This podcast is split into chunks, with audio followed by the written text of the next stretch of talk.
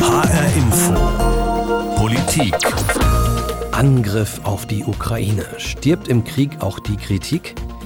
Die allgemeine Haltung scheint klar. Russland ist der Aggressor, der sein Nachbarland aus fadenscheinigen Gründen angegriffen hat, beziehungsweise um die Großmachtfantasien eines Autokraten zu bedienen. Stimmen, die auch der NATO eine Mitschuld an der Eskalation gegeben haben, sind nahezu verstummt. Und die Frage, ob in der Ukraine nicht doch auch Nazis kämpfen, verbittet sich der ukrainische Botschafter auf Twitter. Lassen Sie doch endlich das Azov-Regiment in Ruhe. Wie lange wollen Sie dieses russische Fake-Narrativ bedienen? Halten Sie lieber Ihre linke Klappe Darf man bestimmte Fragen jetzt nicht mehr oder nur noch hinter vorgehaltener Hand stellen? Verschwindet im Krieg nicht nur die Wahrheit, sondern auch die Meinungsvielfalt? Das sollte nicht passieren. Deshalb haben wir uns dieser Frage angenommen. Wir, das sind Juliane Ort, Christoph Keppeler und ich bin Nassil Mahmoud. Es gibt viele Fragen und sie emotionalisieren und erregen die Menschen schnell. Was daran sind berechtigte Fragen, sachliche Fragen, was ist Propaganda, was ist erfunden, verfälscht oder grotesk übertrieben? Meine Frage ist, wird die Rolle des rechtsgerichteten Azov-Bataillons verharmlost? Und wir wollen auf die Frage schauen, ob die NATO Russland zu sehr auf die Pelle gerückt ist. Also ehrlich gesagt, warum fragt ihr euch das eigentlich? Auf mich wirkt es schon so ein bisschen komisch. Es liegt ja doch auf der Hand, dass die russische Armee am 24. Februar völlig ohne Not einen Angriffskrieg begonnen hat. Stimmt, das sehe ich auch so. Ich auch, ähm, aber ich habe es schon erlebt, dass ich den brutalen Überfall der russischen Armee auf die Ukraine verurteilt habe und bekam dann bei Twitter ganz wütende Tweets zurück von Leuten, die Putins Krieg unterstützen. Aha, da regst du dich drüber auf. Und was war 2003, als die Amerikaner den Irak überfallen haben? Hast du dich da aufgeregt? Spoiler übrigens, ja, habe ich damals auch. Aber heute gibt's ja richtigerweise Sanktionen gegen Russland. Aber damals 2003 gab's keine, obwohl die USA nach Meinung vieler Experten ja auch völkerrechtswidrig den Irak angegriffen haben. Und diese Fragen, die hören und lesen wir ja auch immer wieder. Kämpfen nicht irgendwie Nazis in der Ukraine oder ist die NATO mit Schuld daran, dass Russland jetzt die Ukraine überfallen hat? Das denke ich übrigens nicht. Das arme Russland, der arme Putin, alle im Westen sind gegen ihn. Hm. Okay, da bin ich ja schon mal beruhigt, dass wir uns da einig sind. Die Ukraine ist ein Land, das niemanden angegriffen oder bedroht hat. Und Russland, der große Nachbar, hat den Krieg begonnen. Der Internationale Strafgerichtshof in Den Haag, der hat ja auch entschieden, dieser Krieg ist völkerrechtswidrig. Die russische Armee, die müsse ihren Angriffskrieg sofort einstellen und die Gewalt müsse sofort enden. Das haben die Richter entschieden. Und die meisten Menschen sind solidarisch. Wir ja auch. Trotzdem hat der eine oder andere Fragen oder nur ein Gefühl. Es gibt Menschen, die fragen, ist das jetzt nur, weil es gegen Russland geht oder hat Putin nicht vielleicht doch ein bisschen recht, rückt die NATO nicht zu nah an die russischen Grenzen heran? Weil so herumwabert, dass Russland doch mal versprochen worden sei, dass die NATO sich nach dem Ende des Kalten Krieges nicht ausdehnen werde. Und noch eine Frage hat gerade in den letzten Tagen für ein bisschen Wirbel gesorgt, vor allem in sozialen Medien, die Frage nach dem rechten Azov-Bataillon. Warum eigentlich? Naja, also wir kämpfen bei uns immer gegen den Rechtsextremismus. Wir verurteilen ganz zu Recht die Morde des NSU, die tödlichen rassistischen Anschläge von Halle oder Hanau und bei den Guten, also den Ukrainern, da kämpft eine Miliz, das Azov-Bataillon, von dem niemand leugnen kann, dass es rechtsextremistisch ist. 2017 zum Beispiel haben die in Thüringen bei einem Rechtsrock-Festival Flyer verteilt. Da wollten sie deutsche Neonazis anwerben. Die sollten mit ihnen kämpfen in der Ukraine, um Europa zurückzuerobern. Das Azov-Bataillon, das hat Nazi-Symbole verwendet, das Hakenkreuz, SS-Runen und es hat weltweit Kontakte zu anderen Rechtsextremisten, eben ja auch nach Deutschland. Hm. Das wird vor allem dann schwierig, wenn zum Beispiel die NATO auf Twitter ein Bild teilt. Da war eine Frau in ukrainischer Uniform zu sehen. Die hatte ein Neonazi-Symbol, die schwarze Sonne auf ihrer Uniform. Der Tweet ist dann nach Hinweisen einfach kommentarlos verschwunden. Ja, gut, also man kann das natürlich machen, man kann solche Fragen stellen, was ist mit den Nazis, die in der ukrainischen Armee kämpfen? Und man kann natürlich auch fragen, was ist mit der NATO, hat die da mit Schuld? Oder was ist damals mit dem Irakkrieg, was ist mit diesen, was mit jenem. Genau, aber da muss man eben ganz genau aufpassen bei diesen und was ist mit Fragen? Oder auf Englisch what about, das kann ja ganz schnell zum sogenannten Whataboutism werden. Und genau das wollen wir hier ja auf gar keinen Fall betreiben. Ja, das beruhigt mich schon mal. Aber vielleicht sollten wir das Phänomen nochmal erklären, dieses Whataboutism. Ja, also Whataboutism, das beschreibt so einen rhetorischen Trick, in dem wird dann auf Kritik nicht direkt geantwortet, sondern stattdessen eben quasi zurückkritisiert ne? oder die Aufmerksamkeit auf etwas mhm. anderes gelenkt, um das es gerade nicht geht. Zum Beispiel, wenn in einer Diskussion, in der es um rechte Gewalt geht, dann Menschen plötzlich nach Gewalt aus dem linken politischen Spektrum fragen. So mhm. funktioniert das. Genau, das interessiert dann die, denen die andere Frage unangenehm ist, dann ausgerechnet in diesem Moment ganz, ganz dringend. Mhm. Dabei mag die Kritik an sich ja gerechtfertigt sein, dient aber in dem Moment nur dazu, um vom Thema abzulenken oder dann eben Dinge gegeneinander aufzuwiegen, die sich eigentlich nicht gegeneinander aufwiegen lassen. Und genau das wollen wir hier eben nicht tun. Diese Sendung ist auch in keinster Weise als ein Erklärungsversuch für den ja, eindeutig völkerrechtswidrigen Angriff durch Russland auf die Ukraine zu verstehen. Mhm. Wir sind eben nur der Meinung, dass es auch in diesen Zeiten möglich sein muss, nicht in Lagerdenken zu verfallen, sondern kritische Fragen einfach an alle zu stellen. Okay, habe ich verstanden. Und ehrlich gesagt, die Frage, ob das ultranationalistische Azov-Bataillon, das in der Ukraine kämpft, ob das verharmlost wird, die interessiert mich schon auch sehr. Weil wenn man die Bilder von denen sieht, wo sie mit rechtsextremen Symbolen posieren, da wird es einem schon ein bisschen anders. Christoph, du hast da nachgelesen. Was hast du mhm. denn rausgefunden? Naja, also das ist schon ein sehr dunkler Fleck auf der Politik in der Ukraine.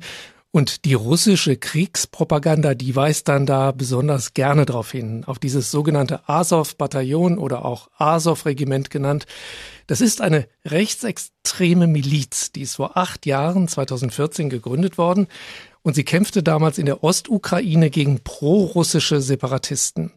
Eine ganze Reihe ihrer Kämpfer trug dann ganz offen auf ihren Helmen Hakenkreuze oder SS-Runen. Es war erstmal ein Freiwilligenbataillon, aber es wurde dann in die ukrainische Nationalgarde integriert. Der Gründer und Anführer Andrei Bilewski war ein Rechtsextremist. Okay, Christoph, aber dann kann man jetzt natürlich trotzdem fragen, warum bewegt uns diese Frage ausgerechnet jetzt so stark? Der Vorwurf lautet dann ja schnell, lenken wir damit nicht von dem Morden und Töten und Bombardieren der russischen Armee in der Ukraine ab? Ja, und das ist auch eine sehr berechtigte Frage. Äh, ich finde sie nur deshalb auch jetzt wichtig. Putin sagt ja, er wolle die Ukraine denazifizieren oder entnazifizieren und deshalb sei dieser Krieg nötig, um eben Nazis zu bekämpfen.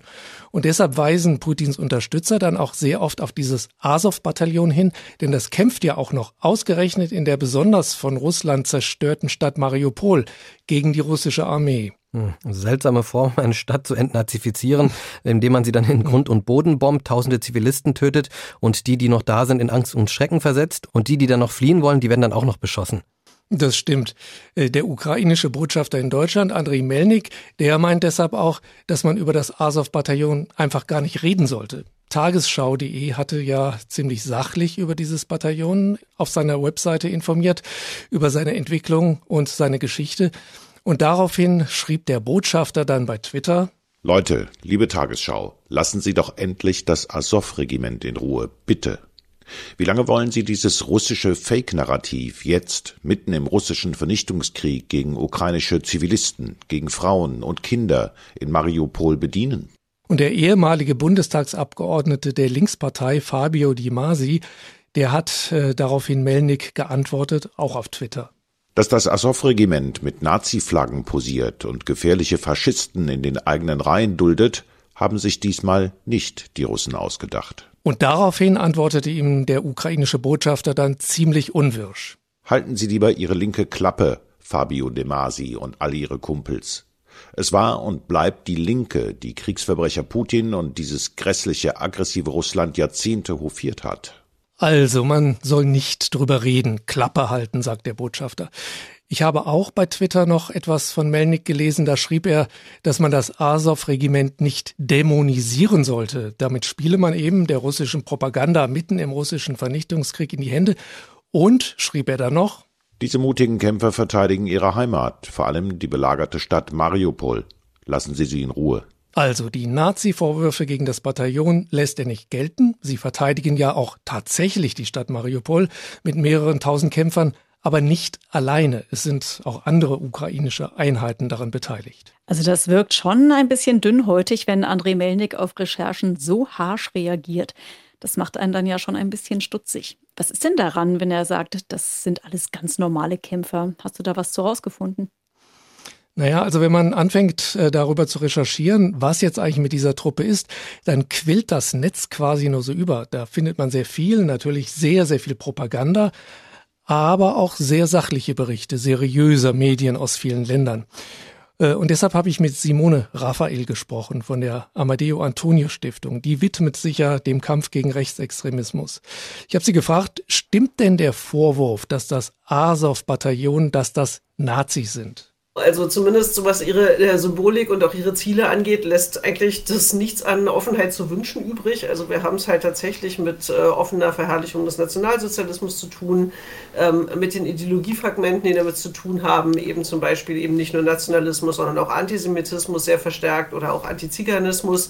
Also das heißt, ja, das ist ein, ähm, eine rechtsextreme Organisation, die auch mit dieser Symbolik in den Krieg zieht und die insofern da schon sehr explizit ist. Und auch in diesem Krieg hat sie, sagt Simone Raphael, schon in den Berichten rechtsextreme Symbole und Fahnen gesehen. Zum Beispiel bei einer Einheit des Azov-Regiments, die den SS-Totenkopf als Symbol hat.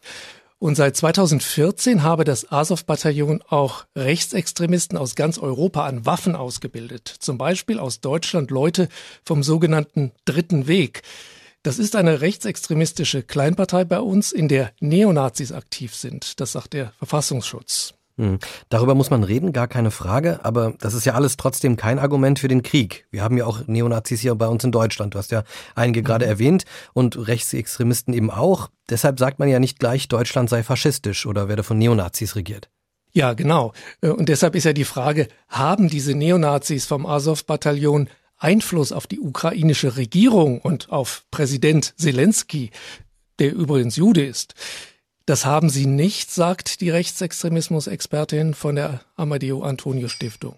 Auf die ukrainische Regierung haben die keinen großen Einfluss. Also tatsächlich äh, rechtsextreme Parteien, die es auch in der Ukraine gibt, haben ja bei den letzten Wahlen massiv verloren. Die haben noch einen Vertreter im Parlament. Ähm, und insofern äh, ist das eher sozusagen ähm, ein Prozess, äh, das äh, versucht wurde von den demokratischen Kräften eben dieses Bataillon auch zu integrieren in ihre Streitkräfte was man natürlich kritisch begleiten muss, aber was auf alle Fälle ein Weg ist zu versuchen, das glaube ich auch ähm, aus der rechtsextremen Szene ähm, zu entfernen. Im Militär, muss ich ehrlich sagen, bin ich keine äh, Expertin, um zu sagen, wie viel Einfluss Azov dort hat. Ähm, zahlenmäßig sind sie nicht besonders viele, also 2500 maximal sind so Schätzungen, irgendwie wie viele Menschen zum Azov-Bataillon gehören. Ähm, allerdings sind sie mal sehr zentral in der Berichterstattung auch zu sehen, was aber natürlich daran liegt, dass Rechtsextreme auch ein großes Sendungsbewusstsein haben und sehr bewusst vor Kameras treten, um eben diese Ideologie auch zu verbreiten. Sie sind medial also sehr präsent. Besteht denn dann da nicht wirklich die Gefahr, dass der russischen Propaganda damit geholfen ist bei ihrem angeblichen Ziel, dass sie damit ihren Krieg in der Ukraine begründen, dass sie die Ukraine eben entnazifizieren wollen? Naja, deshalb meint ja der ukrainische Botschafter Melnik und auch andere, wenn man darüber redet, dann spiele man eben der russischen Propaganda in die Hände.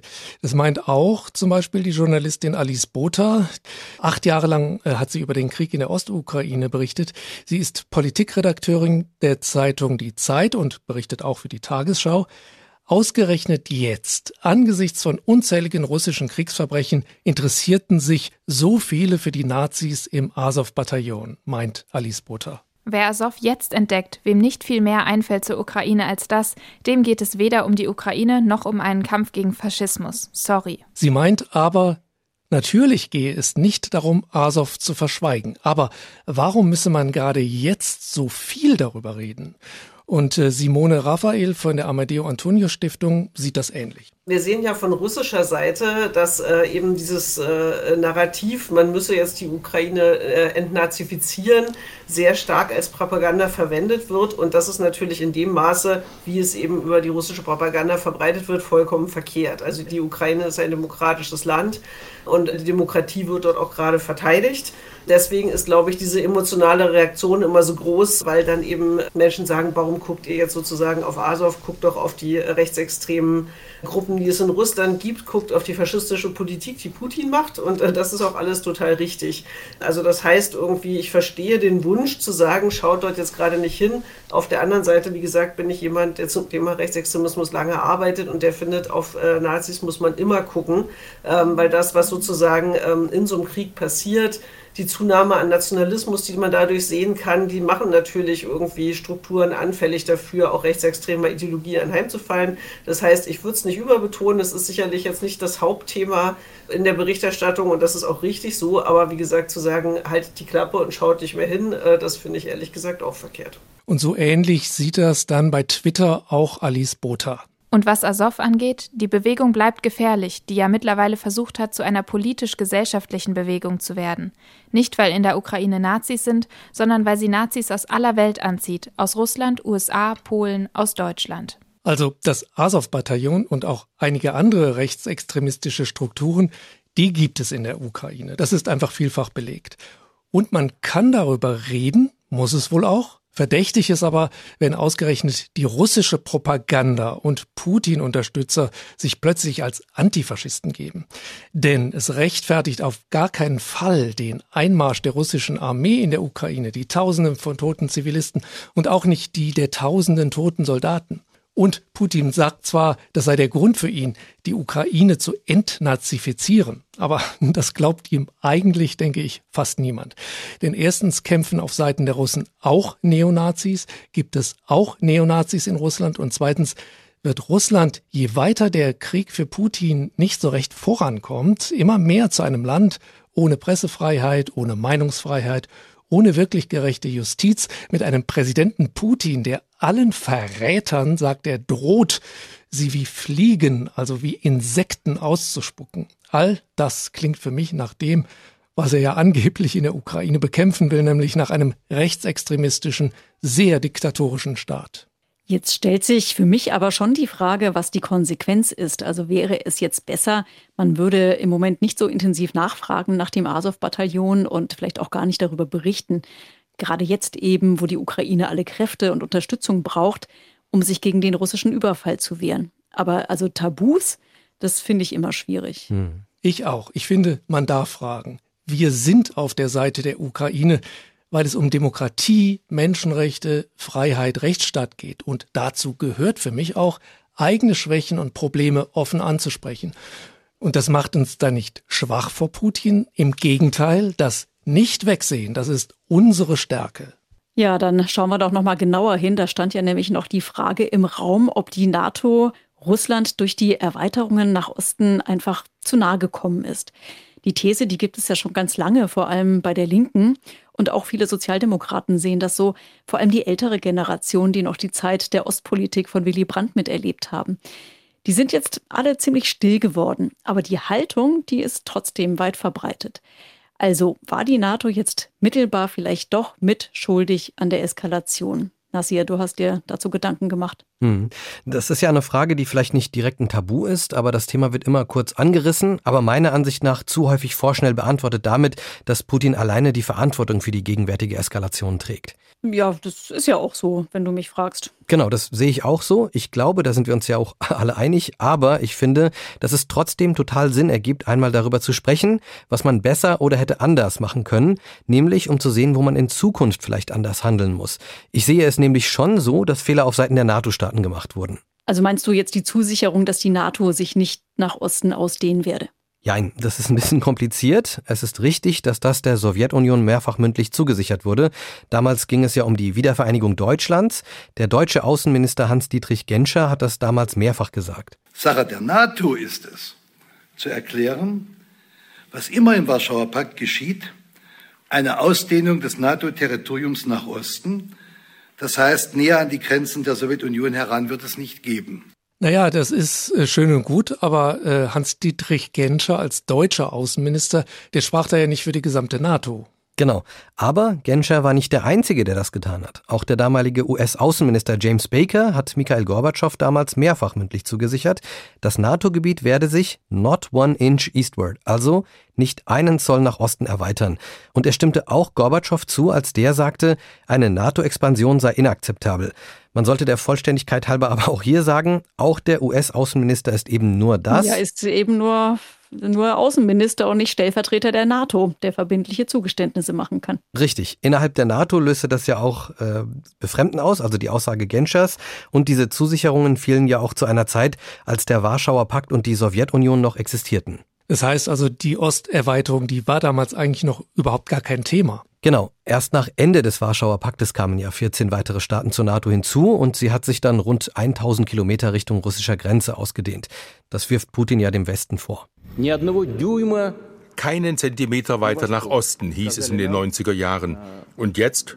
Sie haben betrogen. Sie haben uns geradezu dreist belogen.